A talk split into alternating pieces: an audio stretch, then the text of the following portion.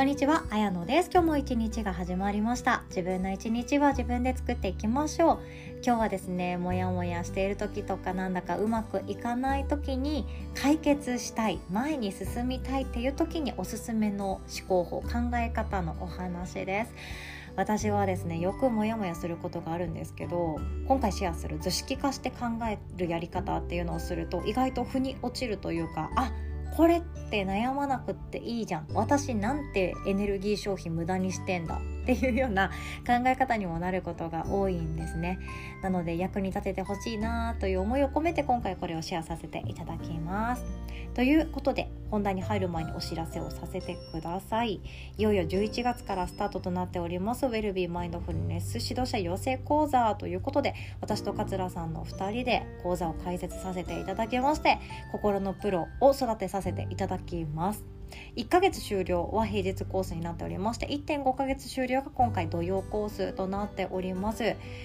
もう今ですねスケジュール組んで資料作ったりしているんですけど本当に楽しみというか使ってほしいというか私がこれまで学んできたことをもう詰め込みに詰め込んで多分時間内に終わらないような 講座になってますので全部シェアしていきたいなって思っているんですよね。でこの現代社会ってどうしようもないことで悩んだりどうしようもない結果に終わっていってでもなんかもっといい方法あったんじゃないかもっといいやり方あったんじゃないかもっといい関係作れたんじゃないかっていう形でぐるぐると同じようなことで悩んでしまうこともあります。自分の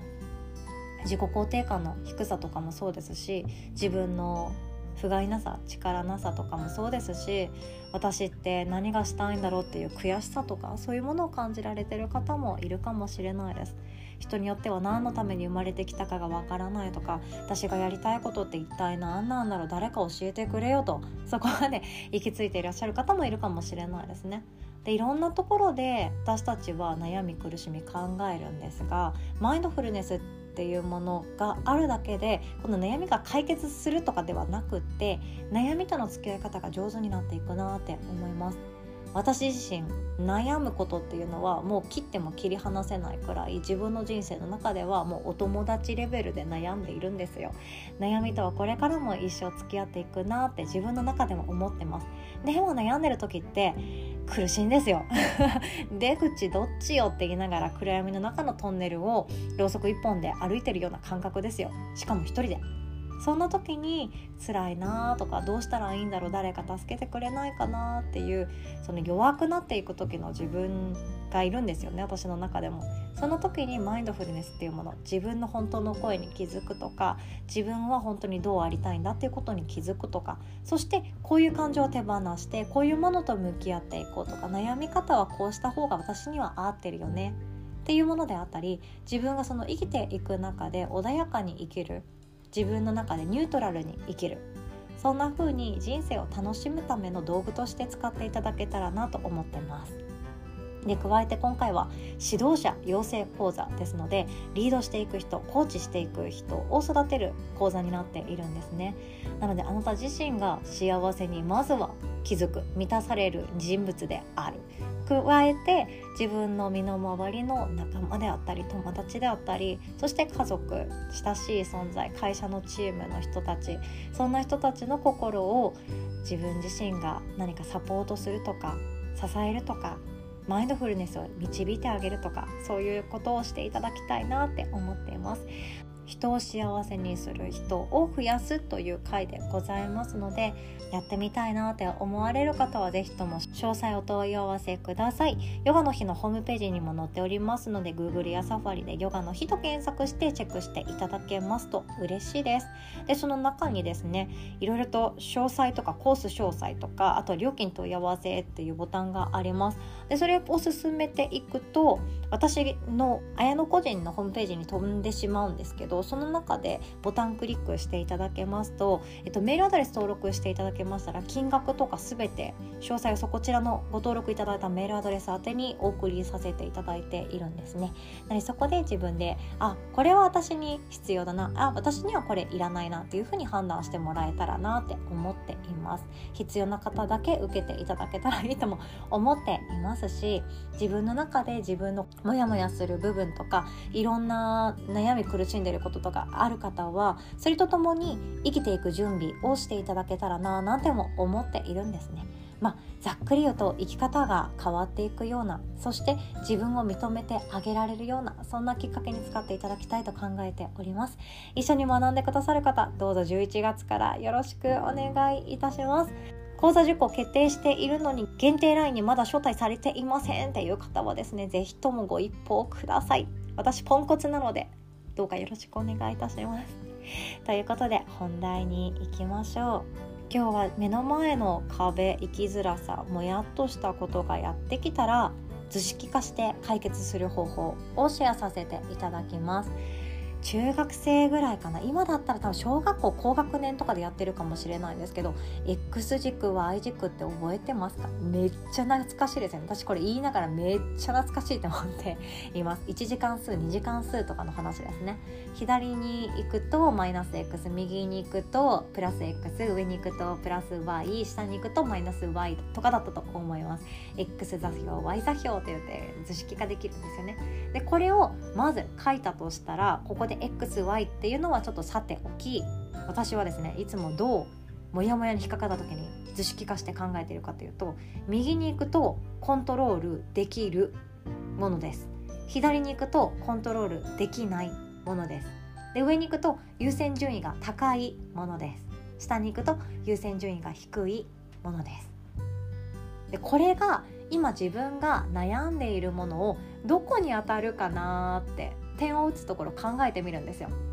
ね、これがおすすめなんですね。いやいやそんなわけないじゃんと。そんな点打つだけで解決するわけがないじゃんって思われるかもしれないです。いや解決にはならないんですよ。解決じゃなくって私の中でですねそのエネルギー消費っていうものがどうせだったら自分が喜ぶものとか自分の未来に必要なものにエネルギーを使いたいと思ってる人間なんですね。もう本当にずうずうしいので。私は本当ずうずうしいのでそうなんですよ。だからこそ例えばなんですけどコントロールができなくて優先順位が低いものこれって私たち無駄に悩んでいるっていうことが多いんですね。前置きとしては、まあ、人生において無駄なことなんて一つもないよっていうのは私も心の中では理解してます。全ての経験が必要な糧になりますし全ての出会いが何かしらの自分に影響を与えてくれます。めちゃくちゃ全て必要なことです。ただし疲れてる時とかうまくいかない時とかなんだかなっていう時ってこのコントロールできないけど自分の人生において優先順位が低いことこのことを悩み苦しみもがいたり葛藤したりすると自分のその人生の幸福につながっていく部分に力を注げなかったりするんですよね。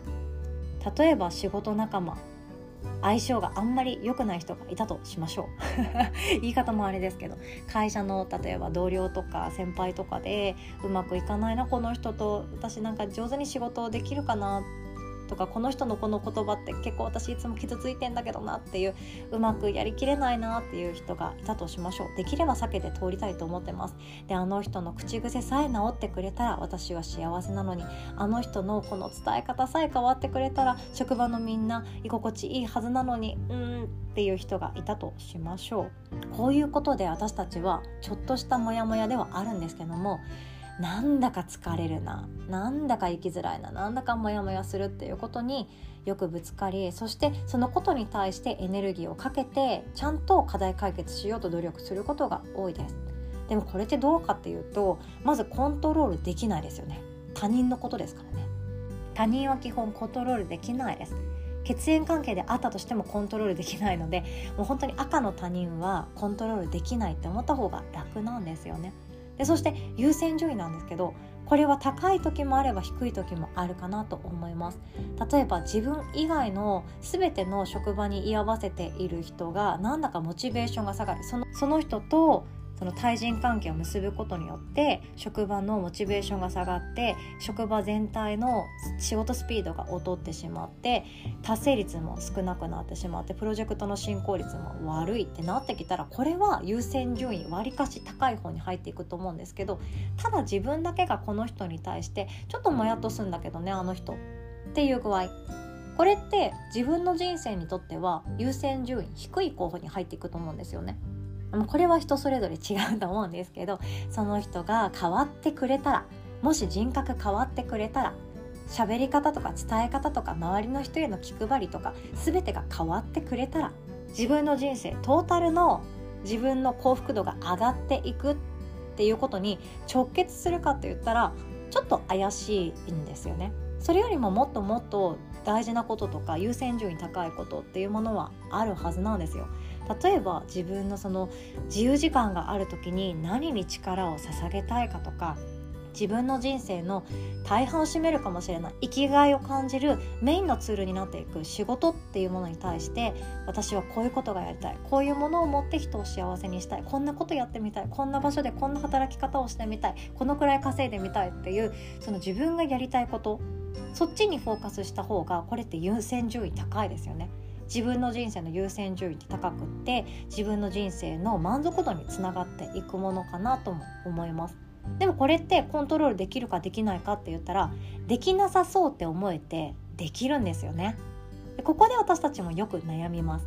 こんな理想を持ってるけどいやいや私にはまだ無理だよとかそんな余裕ないよとかそんな自信がないよ時間がないよっていう具合で自分で自分の可能性を打ち消してしまっている。このせっかくコントロールできるはずなのにできないって思っていること思い込んでしまっていること。これに関しても私たちは生きづらさとかもやっとすることにつながってしまっているんですね。こんな感じで自分の今もやっとしていることって実はこの辺かなって考えて点を打ってみると私ってこの悩み手放していいじゃん。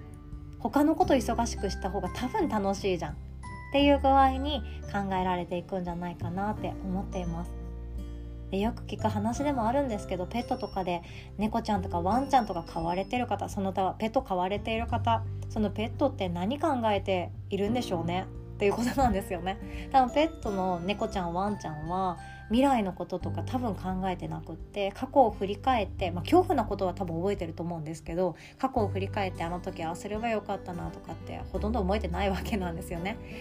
地球がもうダメになってしまったら僕たちワンコは火星に連れてってもらえるのだろうかとか多分考えてなくってその日一日をどう過ごすかとかもその瞬間ですよね。お腹空いたからこれ食べたいんだけどなとか今眠たいから放っておいてほしいんだけどなっていうその欲のままに生きていたりするんですよね。悩みって多分そんなにないはずなんですよ。でも私たちは未来のことも考えるし過去のこともふとした瞬間に思い返したりしてしまうんです。だから悩むんですよ。だからまたもやっとするんですよ。疲れるんですよ。だって考えるってエネルギー消費してるから。